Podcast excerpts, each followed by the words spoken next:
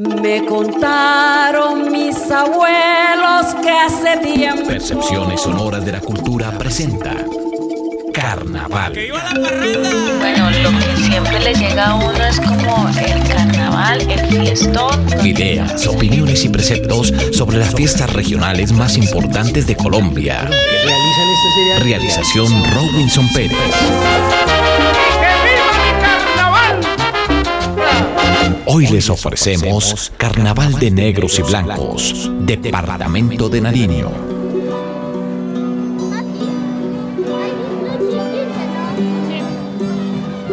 Las consávidas opiniones sobre el significado de carnaval, que del latín se deduce como comen levare, quitar la carne, se hace en homenaje a las fiestas populares celebradas en países de tradición cristiana, mezcla de baile, disfraces, máscaras, comparsas, desfiles, banquetes y hasta carrozas. Bueno, mi nombre es Nelson Hernández. Sobre el carnaval, creo yo, hace parte de esa fiesta pagana a la cual asistimos desde hace muchas décadas, podría decir que siglos, y es el choque cultural o más bien la sinergia cultural entre el europeo y nuestro nativo americano. Entonces esto se convierte ¿sí? en una transformación de lo que veníamos manejando en materia de cultura, de arte y lo amalgamamos con la religión católica, la religión cristiana que traen nuestros conquistadores. Two, three.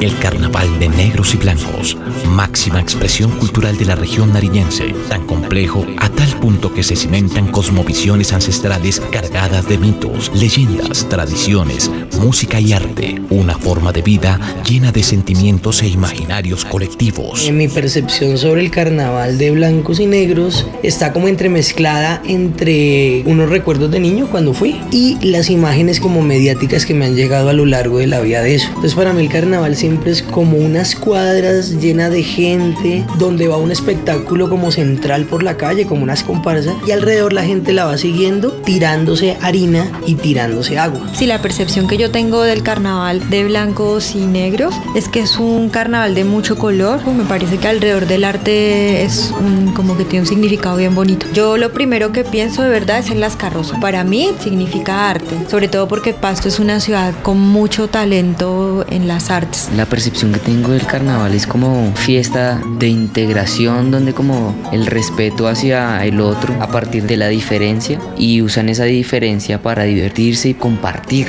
Llegar a ese punto de compartir el otro y querer ser el otro, querer ponerse en el rol del otro y partir de esa diferencia para construir. Es un poco como de alteridad, se llama eso.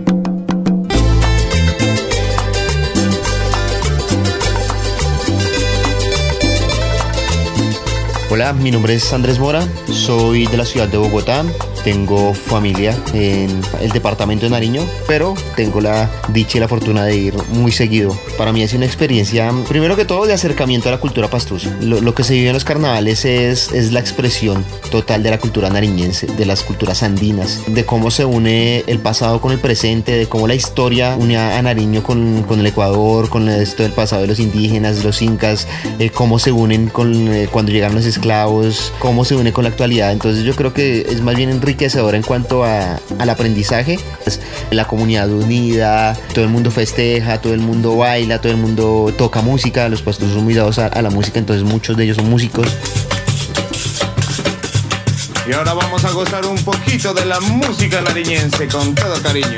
Mi nombre es Lucio Guillermo, nacido en el hermoso municipio de Túquerres, Nariño. Nos comentan por ahí que el carnaval inicia obviamente desde los días de diciembre. Se celebran las vísperas, se quema bastante volatería como la famosa vaca loca, que es una armazón de madera cubierta con juegos pirotécnicos. Y después la furrusca con los conjuntos del barrio, los hervidos y el famoso chapil. El chapil es un aguardiente elaborado artesanalmente que no falta en toda fiesta popular. Pasamos al día 27-28 que es el carnaval del agua. Todo el mundo sale a mojarse con sus respectivos baldes.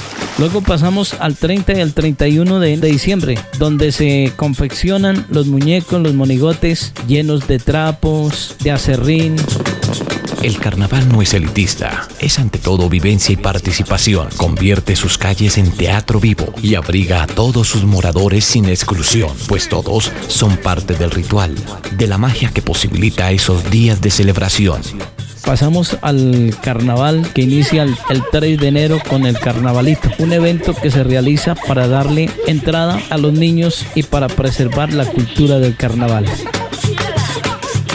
El día 4 de enero entra la familia Cuastumal o la familia Castañeda y dando a conocer cómo fueron los tiempos de la conquista, pues se dice que la familia a nivel departamental era una familia española que iba de viaje a Quito y precisamente llegó ese día que estaban celebrando los carnavales y ellos iban con el trasteo completo y comenzaron a darle la bienvenida, bienvenida, preguntaron cómo era el apellido, bienvenido a la familia Castañeda, a Pasto y en, y Pues se llevó la costumbre y comenzó la entrada de la familia Castañeda o Cucas Remo o Piscal, como se pueda llamar, de acuerdo a los nombres de los indígenas en cada región o nombres más reconocidos, apellidos.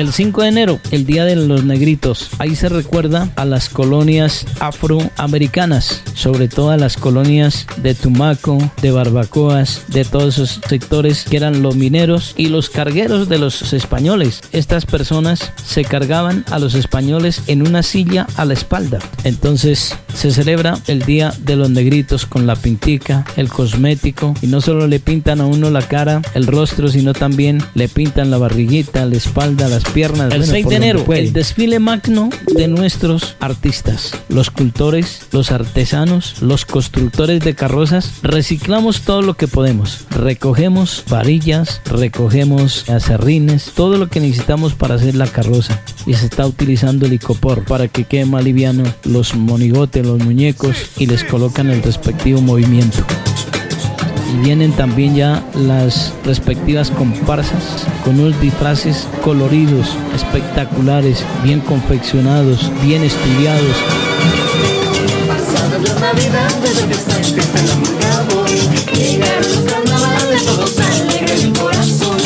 A la gente de las murgas y. Una murga es un conjunto de artistas donde interpretan diferentes instrumentos de viento, la popular banda de yegua que nunca faltará, los famosos danzantes de Esnambú, los más tradicionales.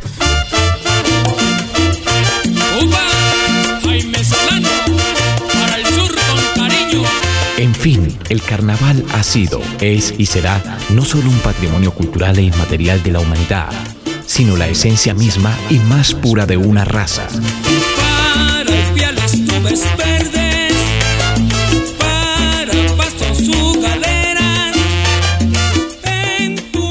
Mi nombre es Gerardo Rosero. Yo soy de Ipiales, egresado de la Universidad Distrital con mi maestría en dirección coreográfica. De alguna manera, al participar y el pertenecer a la gran nación Pasto, a ese nudo del macizo colombiano, donde se desprende el churo cósmico, esa fuerza al sol de ocho puntas, eso nos hace que nosotros, los nariñenses, los que vivimos en estas zonas, yo creo que nos caracteriza a los habitantes de la frontera en esa ciudad meridional donde en profundo de la tierra de la Pachamama está ese magma. Como hombre de fiesta y de carnaval tenemos el aporta con nuestro cuerpo, con nuestros diseños, con nuestra fuerza, con nuestro timbre de voz, con nuestra mirada, esos sabores de la oca, de la majua, del hoyojo, de la chara, esa plasticidad del tamo, del psique para nuestro diario vivir. Sabemos que nuestro carnaval va con nosotros y hoy en día ya es patrimonio intangible vivo de la humanidad. Nos llama a compartir el sonido del quinde, el rugido del jaguar, el garera, nos invita a que nos juntemos de una pintica para decir, hermanos, con nuestro carnaval también podemos construir la paz. Contaron mis abuelos que hace tiempo. Percepciones sonoras de la cultura presentaron Carnaval.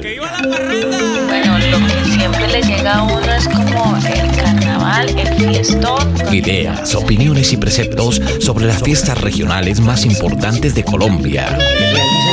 Realización Robinson Pérez.